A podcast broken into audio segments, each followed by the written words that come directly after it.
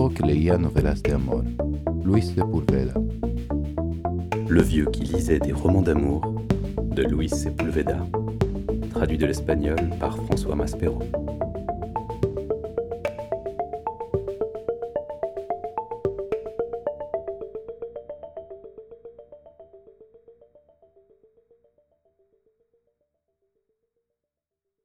Antonio José Bolivar Proaño savait lire, mais pas écrire.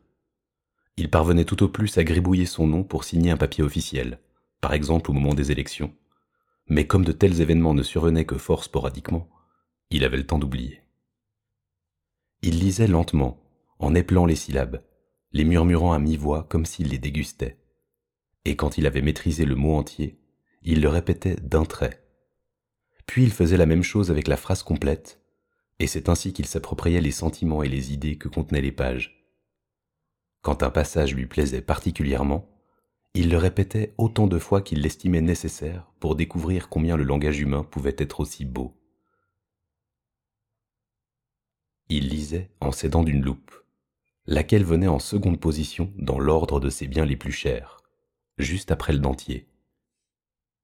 Il habitait une cabane en bambou d'environ dix mètres carrés, meublée sommairement le hamac de jute, la caisse de bière soutenant le réchaud à kérosène, et une table très haute, parce que, le jour où il avait ressenti pour la première fois des douleurs dans le dos, il avait compris que les années commençaient à lui tomber dessus, et pris la décision de s'asseoir le moins possible.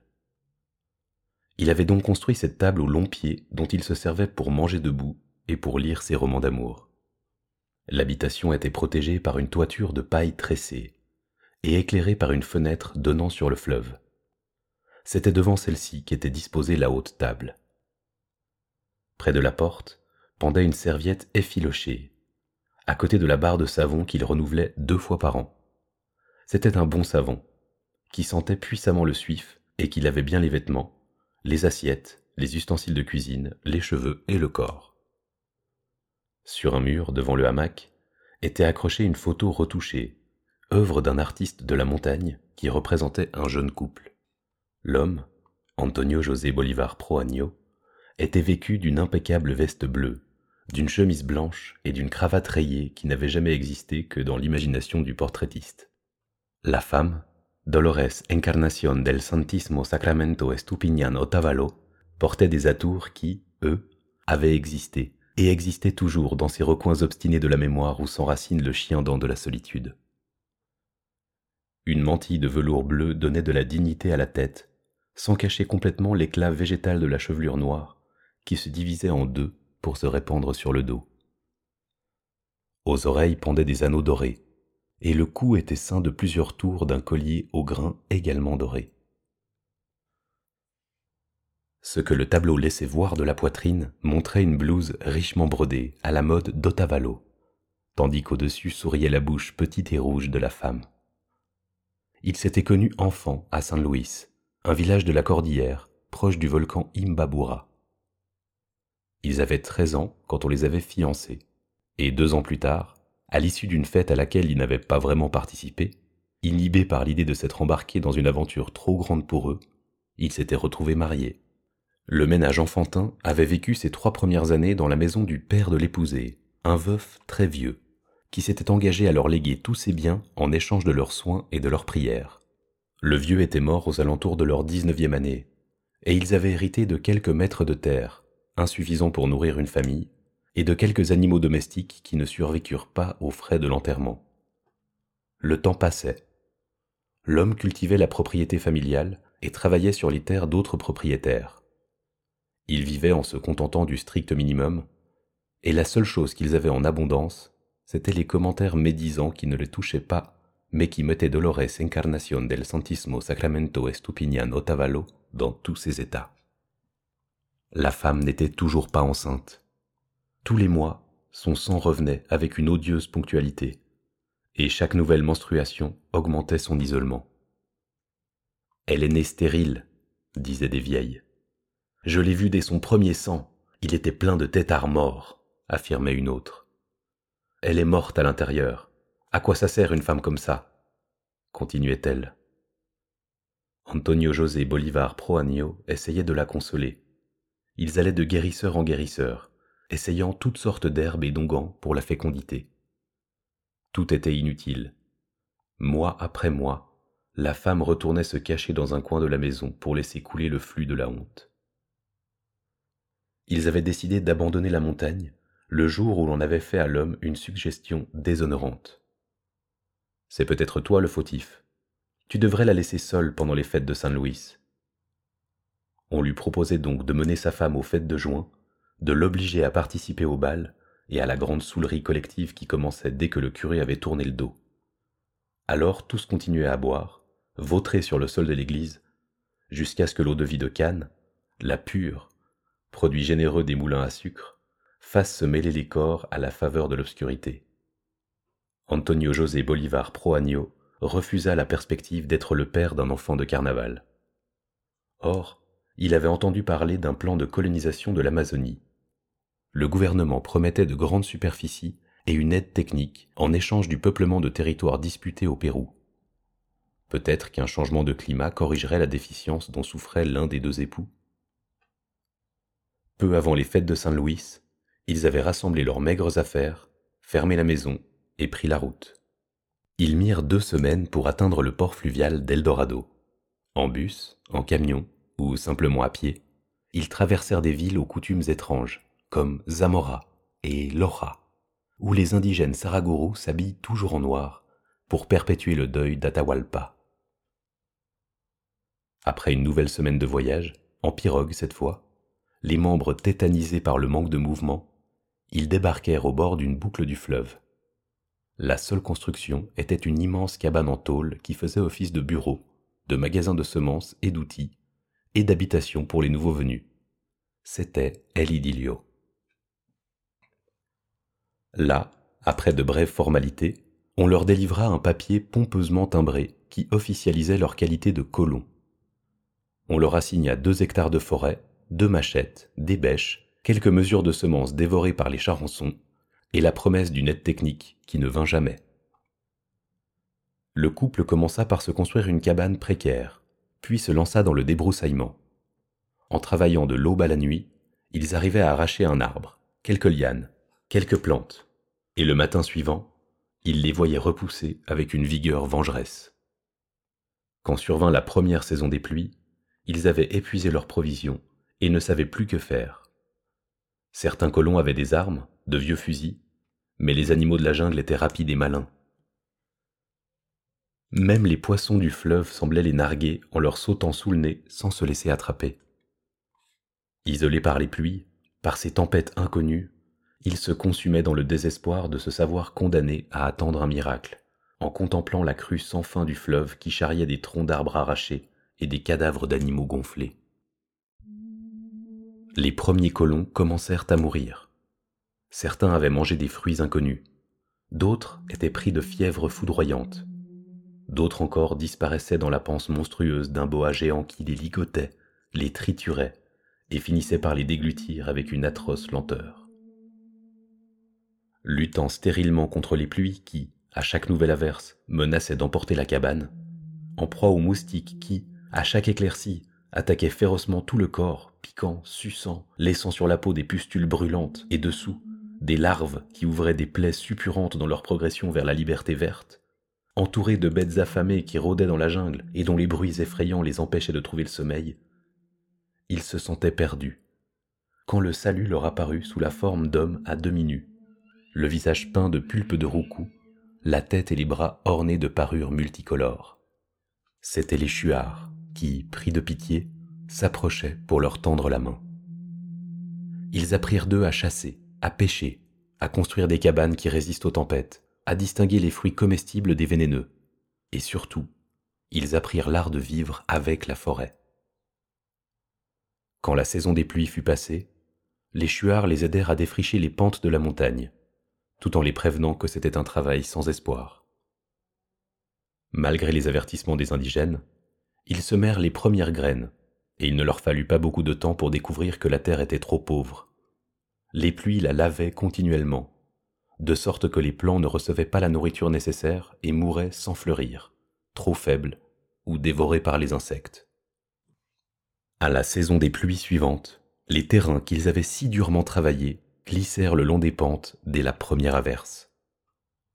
Dolores Encarnación del Santísimo Sacramento Estupeña Notavalo ne résista pas à la deuxième année et s'en fut, emporté par une fièvre ardente, consumé jusqu'aux os par la malaria.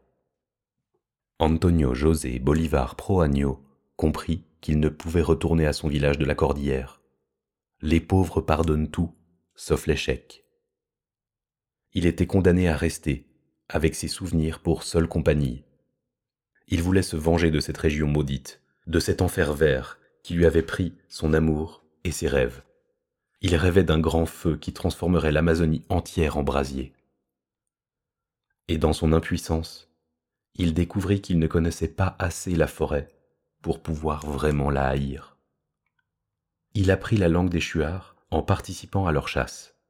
Il chassait des tapirs, des pacas, des cabias, des colliers, qui sont de petits sangliers à la chair savoureuse, des singes, des oiseaux et des reptiles. Il apprit à se servir de la sarbacane, silencieuse et efficace pour tuer les animaux, et de la lance pour capturer les poissons rapides. En les fréquentant, il abandonna ses pudeurs de paysan catholique. Il allait à moitié nu, en évitant les nouveaux colons qui le regardaient comme un démon. Antonio José Bolivar qui ne pensait jamais au mot liberté, jouissait dans la forêt d'une liberté infinie. Il tentait de revenir à ses projets de vengeance, mais il ne pouvait s'empêcher d'aimer ce monde, si bien qu'il finit par tout oublier, séduit par ces espaces sans limite et sans maître. Il mangeait quand il avait faim, il choisissait les fruits les plus savoureux, refusait les poissons qui lui semblaient trop lents, suivait la piste d'un animal de la jungle, et le fait de l'avoir tué à la sarbacane doublait son appétit. Le soir, s'il désirait être seul, il s'abritait sous une pirogue, et si au contraire il avait besoin de compagnie, il cherchait les chouards. Ceux-ci le recevaient généreusement. Ils partageaient leur nourriture, leurs cigarettes de feuilles, et bavardaient des heures durant en crachant à profusion autour des trois pieux de leur foyer perpétuellement allumés. Nous sommes comment? questionnait-il sympathiques comme une bande de Wistiti, bavards comme des perroquets sous et hurleurs comme des diables. Les chuards accueillaient ces comparaisons avec de grands éclats de rire et manifestaient leur contentement par des paix sonores. Et là-bas, d'où tu viens, c'est comment? Froid. Les matinées et les soirées sont glacées. Il faut porter des grands ponchos en laine et des chapeaux. C'est pour ça que vous puez. Quand vous chiez, vous salissez votre poncho. Non, enfin, bah, quelquefois. Le problème, c'est surtout qu'avec le froid, on ne peut pas, comme vous, se baigner quand on veut. Et vos singes aussi, ils ont des ponchos? Il n'y a pas de singes dans la montagne, et pas de pécari non plus. Les gens de la montagne ne chassent pas. Et ils mangent quoi alors? Ce qu'ils peuvent. Des pommes de terre, du maïs, parfois un porc ou une poule pour les fêtes, ou un cochon d'Inde les jours de marché. Et qu'est-ce qu'ils font s'ils ne chassent pas? Ils travaillent, du lever au coucher du soleil. Quels idiots Quels idiots concluait l'échuard. Il était là depuis cinq ans, quand il sut qu'il ne quitterait plus jamais ce pays. Deux crocs se chargèrent de lui transmettre le message secret. Il avait appris des chuards à se déplacer dans la forêt en posant la plante du pied bien à plat sur le sol, yeux et oreilles attentifs à tous les murmures, sa machette toujours bien en main. Un jour, dans un moment d'inattention, il planta celle-ci dans la terre pour arranger son chargement de fruits. Et juste comme il allait la reprendre, il sentit les crocs brûlants d'un crotal lui mordre le poignet droit. Il parvint à voir le reptile, long d'un mètre, qui s'éloignait en imprimant des X sur le sol, d'où son nom de serpent X. Et il réagit très vite, il bondit en brandissant la machette de la main atteinte et coupa l'animal en morceaux, jusqu'à ce que le voile du venin vienne lui obscurcir les yeux. À tâtons, il trouva la tête du reptile, et sentant que la vie l'abandonnait, il partit à la recherche d'un foyer chuard. Les indigènes le virent arriver en titubant. Il ne pouvait plus parler, car sa langue, ses membres, tout son corps avaient démesurément enflé. Il lui semblait qu'il était sur le point d'éclater il parvint à montrer la tête du serpent avant de perdre connaissance. Il se réveilla des jours plus tard, le corps encore gonflé et grelottant des pieds à la tête entre deux accès de fièvre. Les soins d'un sorcier chuard lui firent lentement retrouver la santé. Des décoctions d'herbes drainèrent le venin. Des bains de cendres froides apaisèrent la fièvre et les cauchemars. Et un régime de cervelle, de foie et de rognons de singe lui rendit l'usage de ses jambes au bout de trois semaines. Tout le temps de sa convalescence, il lui fut interdit de s'éloigner du foyer, et les femmes se montrèrent très strictes dans le traitement destiné à purger son corps. Tu as encore du venin. Il faut le chasser complètement, sauf une petite partie qui te défendra contre de nouvelles morsures. Elle le gavait de fruits juteux, de tisanes et autres breuvages pour le faire uriner à toute force. Quand ils le virent complètement rétabli, les chuards l'entourèrent en le couvrant de cadeaux.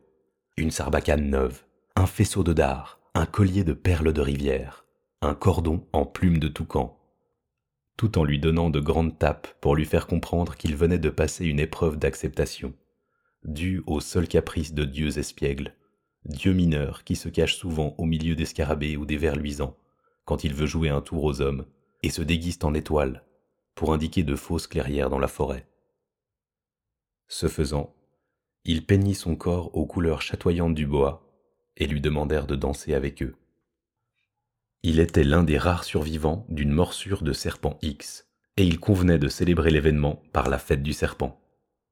À la fin de la fête, il but pour la première fois de la la douce liqueur hallucinogène préparée en faisant bouillir les racines de l'ayahuasca. Et dans le rêve qui suivit, il se vit lui-même comme une partie inséparable de ces espaces en perpétuelle mutation, comme un poil supplémentaire sur ce corps vert infini, pensant, et sentant comme un chuard, puis revêtant les parures d'un chasseur expérimenté et suivant les traces d'un animal inexplicable, sans forme ni épaisseur, sans odeur et sans bruit, mais doté de deux yeux jaunes brillants. C'était un signe indéchiffrable qui lui ordonnait de rester, et il resta. Beaucoup plus tard, il eut un ami, Nushigno, un chouard qui venait également de loin, si loin que la description de sa contrée d'origine se perdait dans les affluents du Marañón. Nushigno était arrivé un beau jour, blessé d'une balle dans le dos, souvenir d'une expédition civilisatrice des militaires péruviens. On l'avait trouvé inconscient, presque exsangue, après des jours d'une épuisante dérive en pirogue. Les chouards de Chumbi l'avaient soigné, guéri, et lui avaient même permis de rester, car ils étaient du même sang. Antonio José Bolivar et Nuchinho parcouraient ensemble la forêt. Nuchinho était fort. La taille étroite et les épaules larges, il défiait à la nage les dauphins du fleuve, et il était toujours d'excellente humeur. On les voyait suivre la piste d'un animal de grande taille, interpréter la couleur de ses excréments, et quand ils étaient certains de tenir leur proie, Antonio se postait dans une clairière, tandis que Nuchinho la rabattait hors des fourrés, et l'obligeait à marcher à la rencontre du dard empoisonné. Parfois, ils chassaient un pécari pour les colons, et l'argent qu'ils en tiraient leur permettait de se procurer une machette neuve ou un sac de sel. Quand il ne chassait pas en compagnie de son ami Nuchinho, il traquait les serpents venimeux.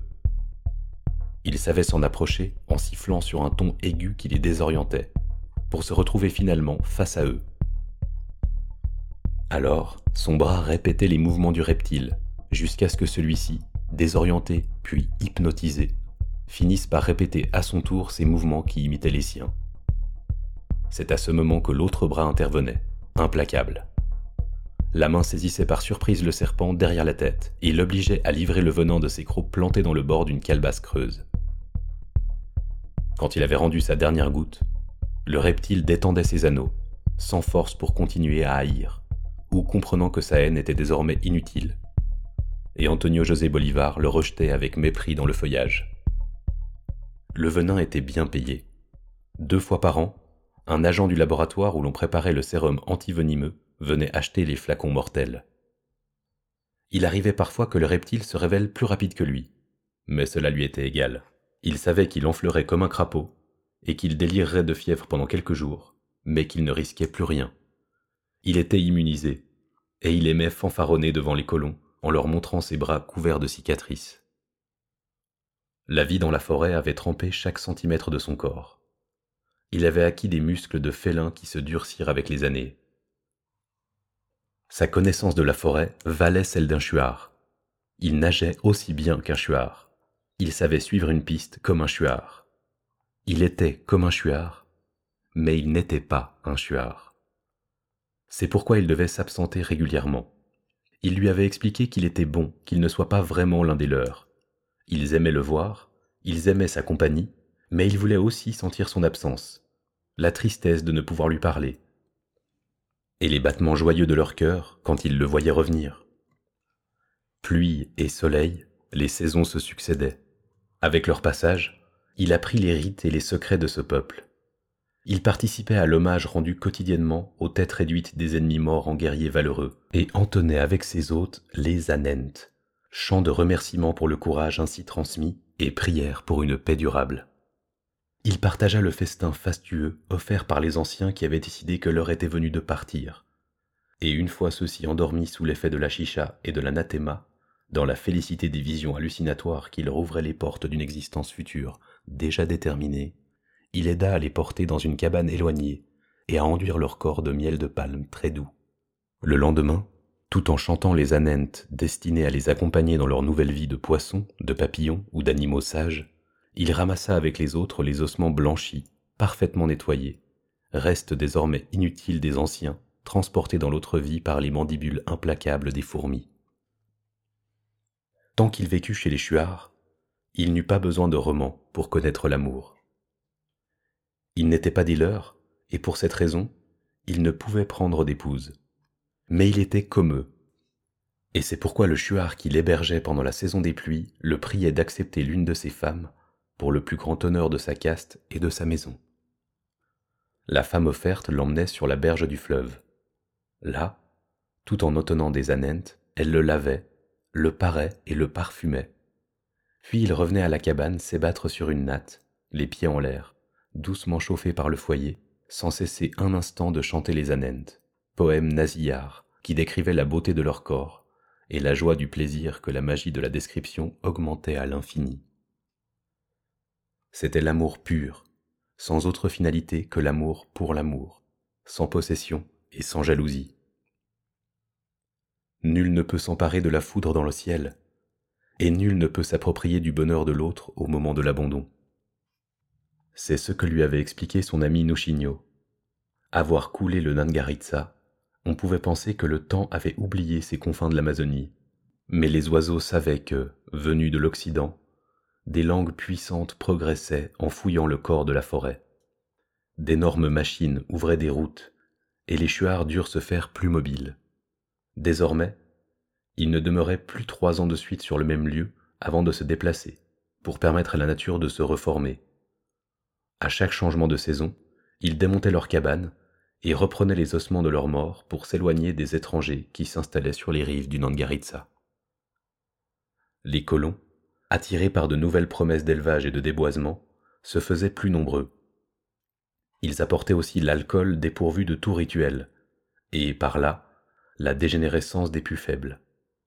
Et surtout, se développait la peste des chercheurs d'or, individus sans scrupules, venus de tous les horizons sans autre but que celui de l'enrichissement rapide.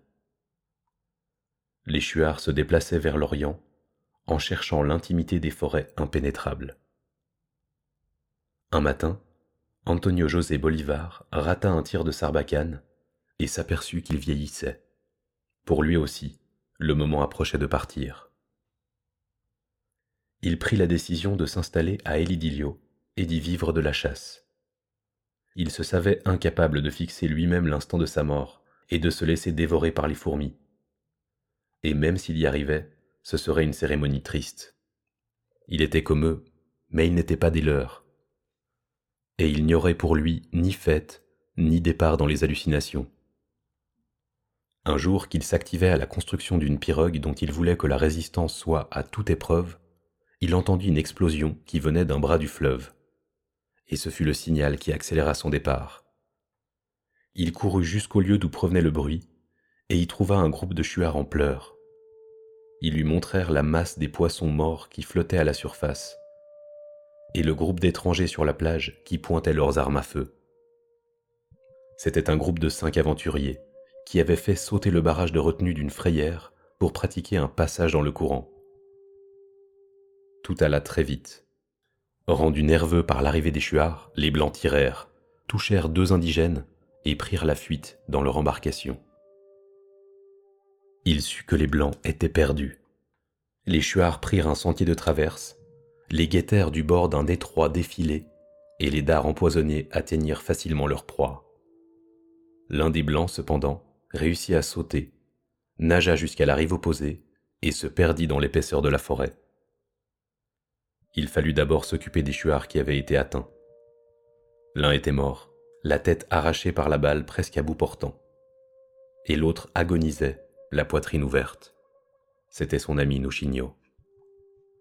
Sale manière de partir, souffla Nouchigno dans une grimace de douleur en lui indiquant d'une main tremblante la calebasse de curare. Je ne partirai pas en paix, frère. Tant que sa tête ne pendra pas à un pieu, j'irai comme un triste perroquet aveugle me cogner aux arbres. Aide-moi, frère. Les chuards l'entourèrent. Il était le seul à connaître les coutumes des Blancs, et les paroles affaiblies de Nouchigno lui disaient que l'heure était venue de payer aux chuards la dette contractée le jour où il l'avait sauvé de la morsure du serpent. Cela lui parut juste, et s'armant d'une sarbacane, il traversa le fleuve à la nage pour se lancer dans sa première chasse à l'homme. Il n'eut guère de mal à trouver la piste. Dans son désespoir, le chercheur d'or avait laissé des empreintes si visibles qu'il n'eut même pas besoin de le chercher. Il le découvrit quelques minutes plus tard, terrorisé, devant un boa endormi. Pourquoi avez-vous fait ça? Pourquoi vous avez tiré? L'homme pointa son fusil dans sa direction. Les Givaros, où sont les Givaros? Sur l'autre rive, ils ne te suivent pas.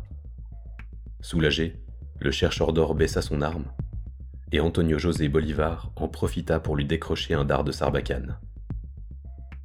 Il s'y prit mal. Le chercheur d'or vacilla sans tomber, ne lui laissant d'autre solution que le corps à corps. L'homme était fort. Il parvint pourtant à lui arracher son fusil. Il n'avait encore jamais tenu d'arme à feu, mais en voyant la main de l'homme tâtonner à la recherche de sa machette, il trouva sans hésiter l'endroit où il devait appuyer le doigt, et la détonation provoqua un envol d'oiseaux affolés. Surpris par la puissance de la déflagration, il s'approcha de l'homme.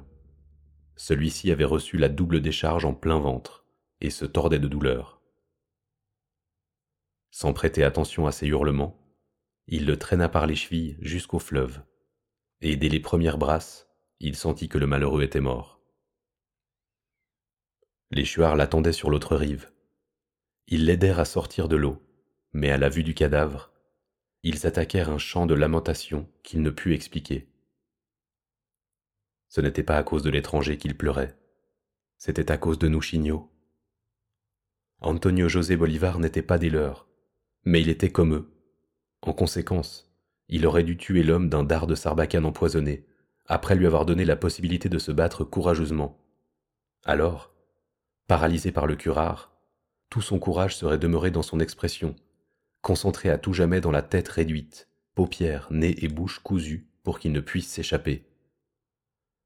Mais comment réduire cette tête maintenant que sa vie s'était figée dans une grimace d'épouvante et de douleur? Par sa faute, Nouchigno ne partirait pas. Nouchigno resterait comme un perroquet aveugle à se cogner aux arbres, suscitant la haine de ceux qui ne l'avaient pas connu en venant buter contre leur corps, troublant les rêves des boas endormis, faisant fuir le gibier par son vol sans but. Il s'était déshonoré, et ce faisant, il était responsable du malheur éternel de son ami. Sans cesser de pleurer, ils lui donnèrent la meilleure pirogue. Sans cesser de pleurer, ils l'embrassèrent, le chargèrent de provisions, et lui dire qu'à dater de ce jour, il ne serait plus le bienvenu. Il pourrait passer par les foyers chuards, mais il n'aurait pas le droit de s'y arrêter. Les chuards poussèrent la pirogue dans le courant, puis ils effacèrent ses traces sur la plage.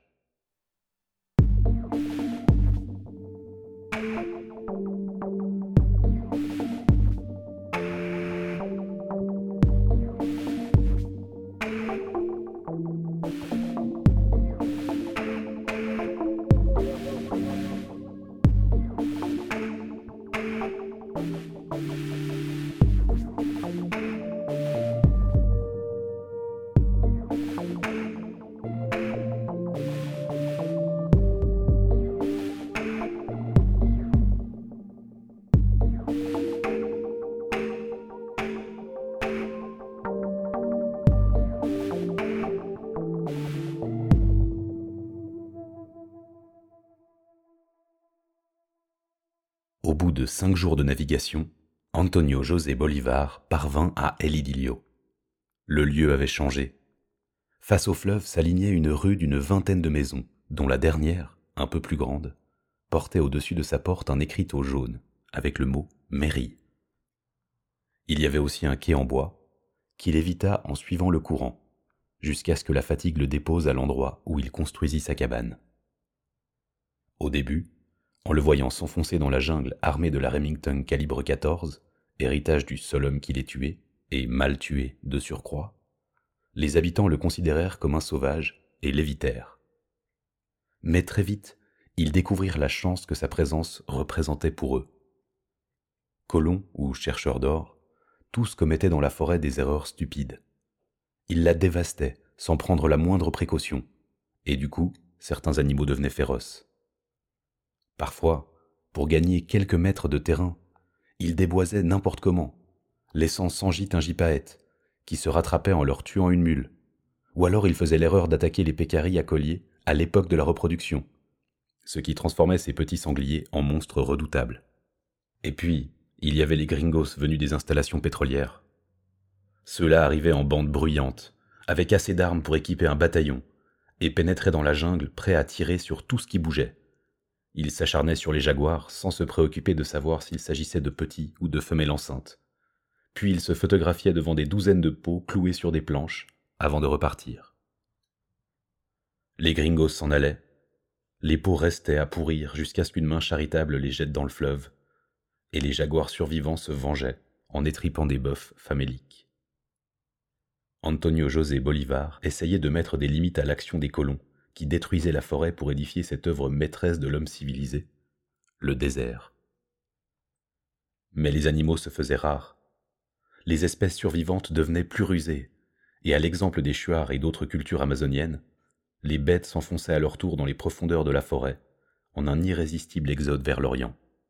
Antonio José Bolivar Proaño, qui avait désormais tout son temps pour lui, découvrit qu'il savait lire au moment où ses dents se mirent à se gâter.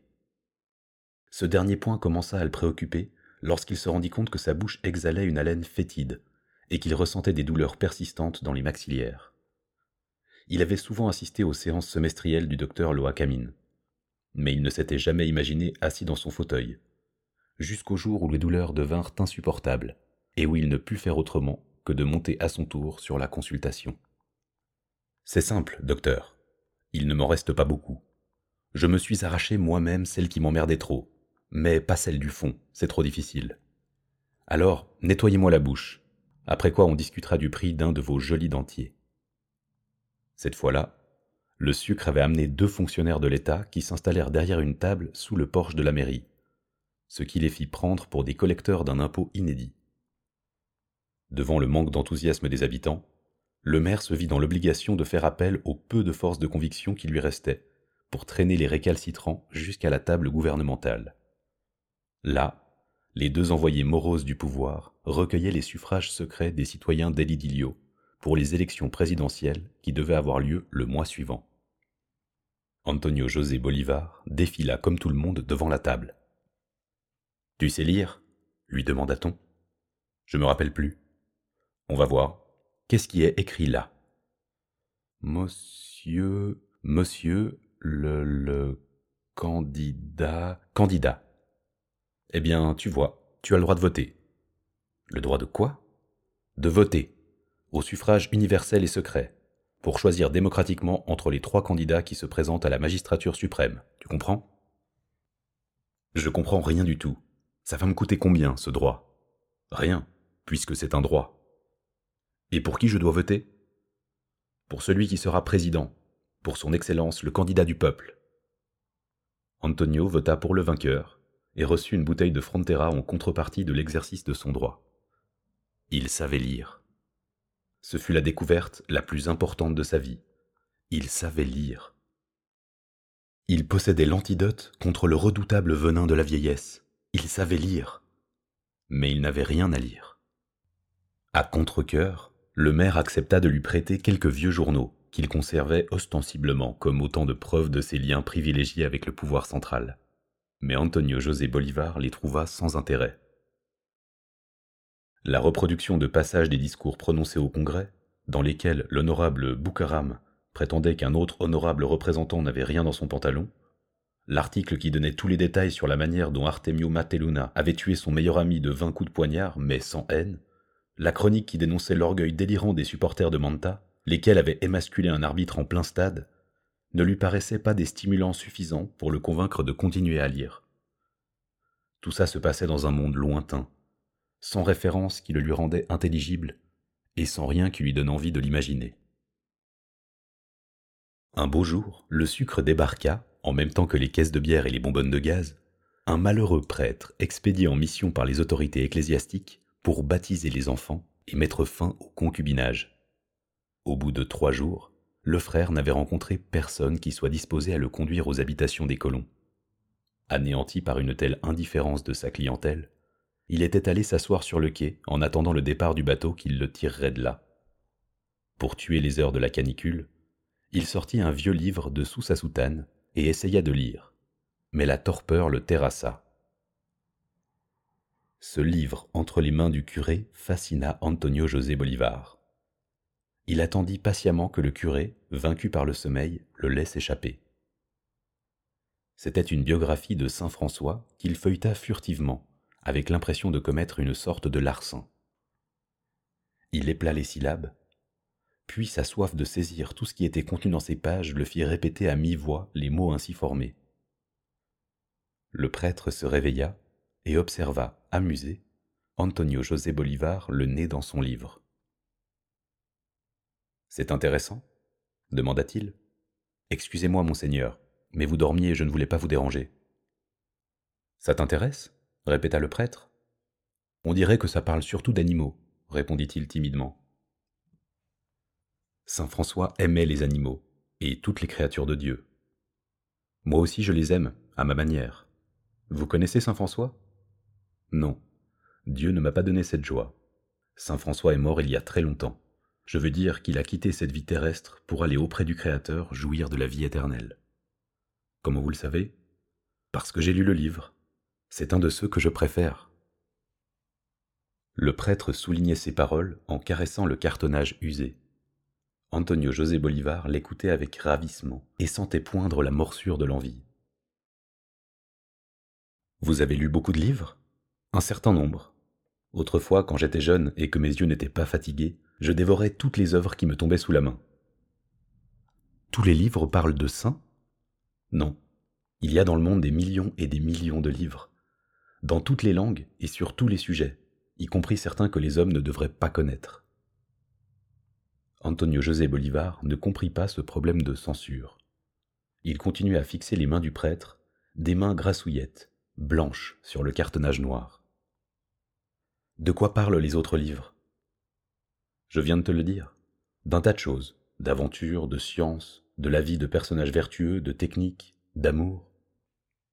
Ce dernier point l'intéressa. L'amour, il n'en connaissait que ce que disent les chansons, particulièrement les pasillos que chantait Cholito Saramillo, dont la voix, issue des quartiers pauvres de Guayaquil, s'échappait parfois d'une radio à pile et rendait les hommes mélancoliques. Ces chansons-là disaient que l'amour était comme la piqûre d'un temps que nul ne voyait, mais que tous recherchaient. C'est comment les livres d'amour? Ceux-là, je crains de ne pouvoir t'en parler. Je n'en ai pas lu plus de deux. Ça ne fait rien, c'est comment? Eh bien, il raconte l'histoire de deux personnes qui se rencontrent, qui s'aiment, et qui luttent pour vaincre les difficultés qui les empêchent d'être heureux. L'appel du sucre annonça l'appareillage, et il n'osa pas demander au prêtre de lui laisser le livre. Mais ce que celui-ci lui laissa, en revanche, ce fut un désir de lecture plus fort qu'auparavant. Il passa toute la saison des pluies à ruminer sa triste condition de lecteur sans livre, se sentant pour la première fois de sa vie assiégé par la bête nommée solitude une bête rusée, guettant le moindre moment d'inattention pour s'approprier sa voix et le condamner à d'interminables conférences sans auditoire. Il lui fallait de la lecture, ce qui impliquait qu'il sorte d'El Peut-être n'était-il pas nécessaire d'aller très loin, peut-être rencontrerait-il à Eldorado quelqu'un qui possédait des livres, et il se creusait la cervelle pour trouver le moyen de les obtenir. Quand les pluies faiblirent, quand les animaux réapparurent dans la forêt, il quitta sa cabane et muni de son fusil, de plusieurs mètres de corde et de sa machette dûment affûtée, il partit dans la jungle. Il resta là-bas environ deux semaines, sur les territoires des animaux que recherche l'homme blanc. Dans la région des Wistiti, terre de haute végétation, il vida plusieurs douzaines de noix de coco pour préparer les pièges. Il l'avait appris des chuards et ce n'était pas difficile. Il suffisait de vider les noix en y pratiquant une ouverture d'un pouce de diamètre au maximum, de faire de l'autre côté un petit trou pour y passer une corde, et de bloquer celle-ci au moyen d'un nœud très serré. Il attachait l'autre bout de la corde à un tronc d'arbre, et disposait ensuite quelques cailloux dans la coque creuse. À peine s'était-il éloigné que les singes, qu'il avait observés d'en haut, descendaient pour voir ce qu'il y avait dans les noix. Il les prenait, les agitait, et à force de les secouer et d'entendre le bruit produit par les cailloux, finissait par y plonger la main pour essayer de les retirer. Et quand ils en avaient attrapé un, ils ne voulaient plus le lâcher, et se débattaient vainement sans réussir à l'extirper. Ces pièges posés, il chercha un papayer de grande taille, de ces arbres que l'on appelle à juste titre des papayers à singes, parce que seuls les Wistiti peuvent atteindre les fruits délicieusement mûris au soleil et très sucrés qui les couronnent. Il secoua le tronc jusqu'à ce que tombent deux fruits à la pulpe odorante et les serra dans sa gypsière. Puis il se remit en route pour la région des haras, des perroquets et des toucans, recherchant les clairières et tâchant d'éviter les mauvaises rencontres.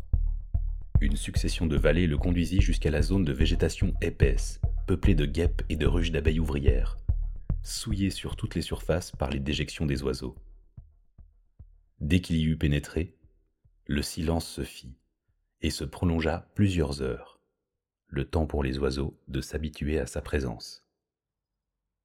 Il fabriqua deux cages, en tressant étroitement des lianes et des tiges de bougainvilliers, et chercha des pieds de yahuasca. Après quoi, il écrasa les papayes pour mélanger l'odorante pulpe jaune des fruits au suc des racines de la plante, exprimé à coups de manche de sa machette, et attendit en fumant que la mixture fermente. Il la goûta. Elle était forte et sucrée. Satisfait, il alla camper au bord d'un ruisseau, où il se rassasia de poissons. Le lendemain, il partit relever ses pièges.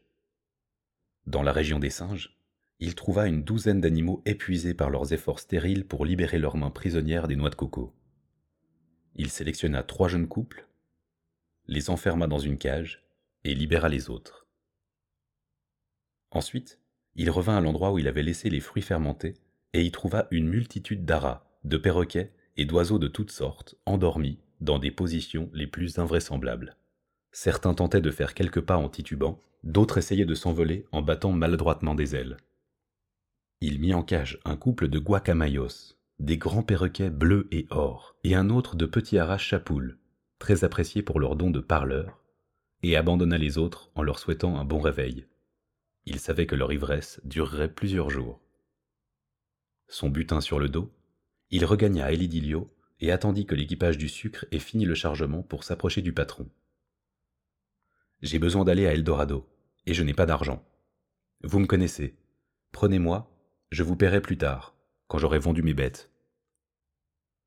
Le patron jeta un œil sur les cages et fourragea dans sa barbe de plusieurs jours avant de répondre.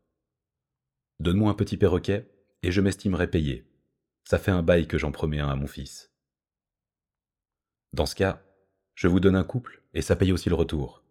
Ces oiseaux-là meurent de tristesse quand on les sépare. Pendant le voyage, il bavarda avec le docteur Rubicondo Loacamine, et le mit au courant des raisons de son déplacement. Le dentiste l'écoutait, amusé. Mais si tu voulais avoir des livres, pourquoi tu ne m'en as pas chargé? Je suis sûr que je t'en aurais trouvé à Guayaquil. Merci, docteur. Le problème, c'est que je ne sais pas encore quel livre je veux lire. Mais dès que je saurai, je profiterai de votre proposition. Eldorado n'était certes pas une grande ville. On y trouvait une centaine de maisons, dont la majorité s'alignait le long du fleuve. Et il ne devait son importance qu'à son poste de police, à quelques officines administratives, une église et une école publique peu fréquentées pour Antonio José Bolivar, qui n'avait pas quitté la forêt depuis quarante ans, c'était revenir au monde immense qu'il avait connu jadis. Le dentiste le présenta à la seule personne capable de l'aider, l'institutrice. Et il obtint également pour le vieux la permission de dormir dans l'enceinte de l'école, une grande habitation de bambou pourvue d'une cuisine, en échange de son aide pour les travaux domestiques et la confection d'un herbier. Quand il eut vendu les Wistiti et les perroquets, l'institutrice lui montra sa bibliothèque. Il fut ému de voir tant de livres rassemblés. L'institutrice possédait une cinquantaine de volumes rangés sur des étagères, et il éprouva un plaisir indicible à les passer en revue en s'aidant de la loupe qu'il venait d'acquérir. Cinq mois durant, il put ainsi former et polir ses goûts de lecteur, tout en faisant alterner les doutes et les réponses. En parcourant les textes de géométrie, il se demandait si cela valait vraiment la peine de savoir lire. Et il ne conserva de ses livres qu'une seule longue phrase, qu'il sortait dans les moments de mauvaise humeur. Dans un triangle rectangle, l'hypoténuse est le côté opposé à l'angle droit. Phrase qui, par la suite, devait produire un effet de stupeur chez les habitants d'Elidilio, qui la recevaient comme une charade absurde ou une franche obscénité. Les textes d'histoire lui semblèrent un chapelet de mensonges. Était-il possible que ces petits messieurs pâles, avec leurs gants jusqu'au coude et leurs culottes collantes de funambules, aient été capables de gagner des batailles? Il lui suffisait de voir leurs boucles soigneusement frisées flottant au vent pour comprendre que ces gens-là étaient incapables de tuer une mouche. Ce fut ainsi que les épisodes historiques se trouvèrent exclus de ses goûts de lecteur. Edmondo de Amicis et son cœur occupèrent pratiquement la moitié de son séjour à Eldorado. Là, il était à son affaire. C'était un livre qui lui collait aux mains et aux yeux, qui lui faisait oublier la fatigue pour continuer à lire, encore et toujours, jusqu'à ce qu'un soir, ils finissent par se dire qu'il n'était pas possible qu'un seul corps endure tant de souffrances et contienne tant de malchance. Il fallait être vraiment un salaud pour prendre plaisir au malheur d'un pauvre garçon tel que le petit Lombard. Et c'est alors, après avoir cherché dans toute la bibliothèque, qu'il trouva enfin ce qui lui convenait vraiment. Le rosaire de Florence Barclay contenait de l'amour, encore de l'amour, toujours de l'amour. Les personnages souffraient, et mêlait félicité et malheur avec tant de beauté que sa loupe en était trempée de larmes.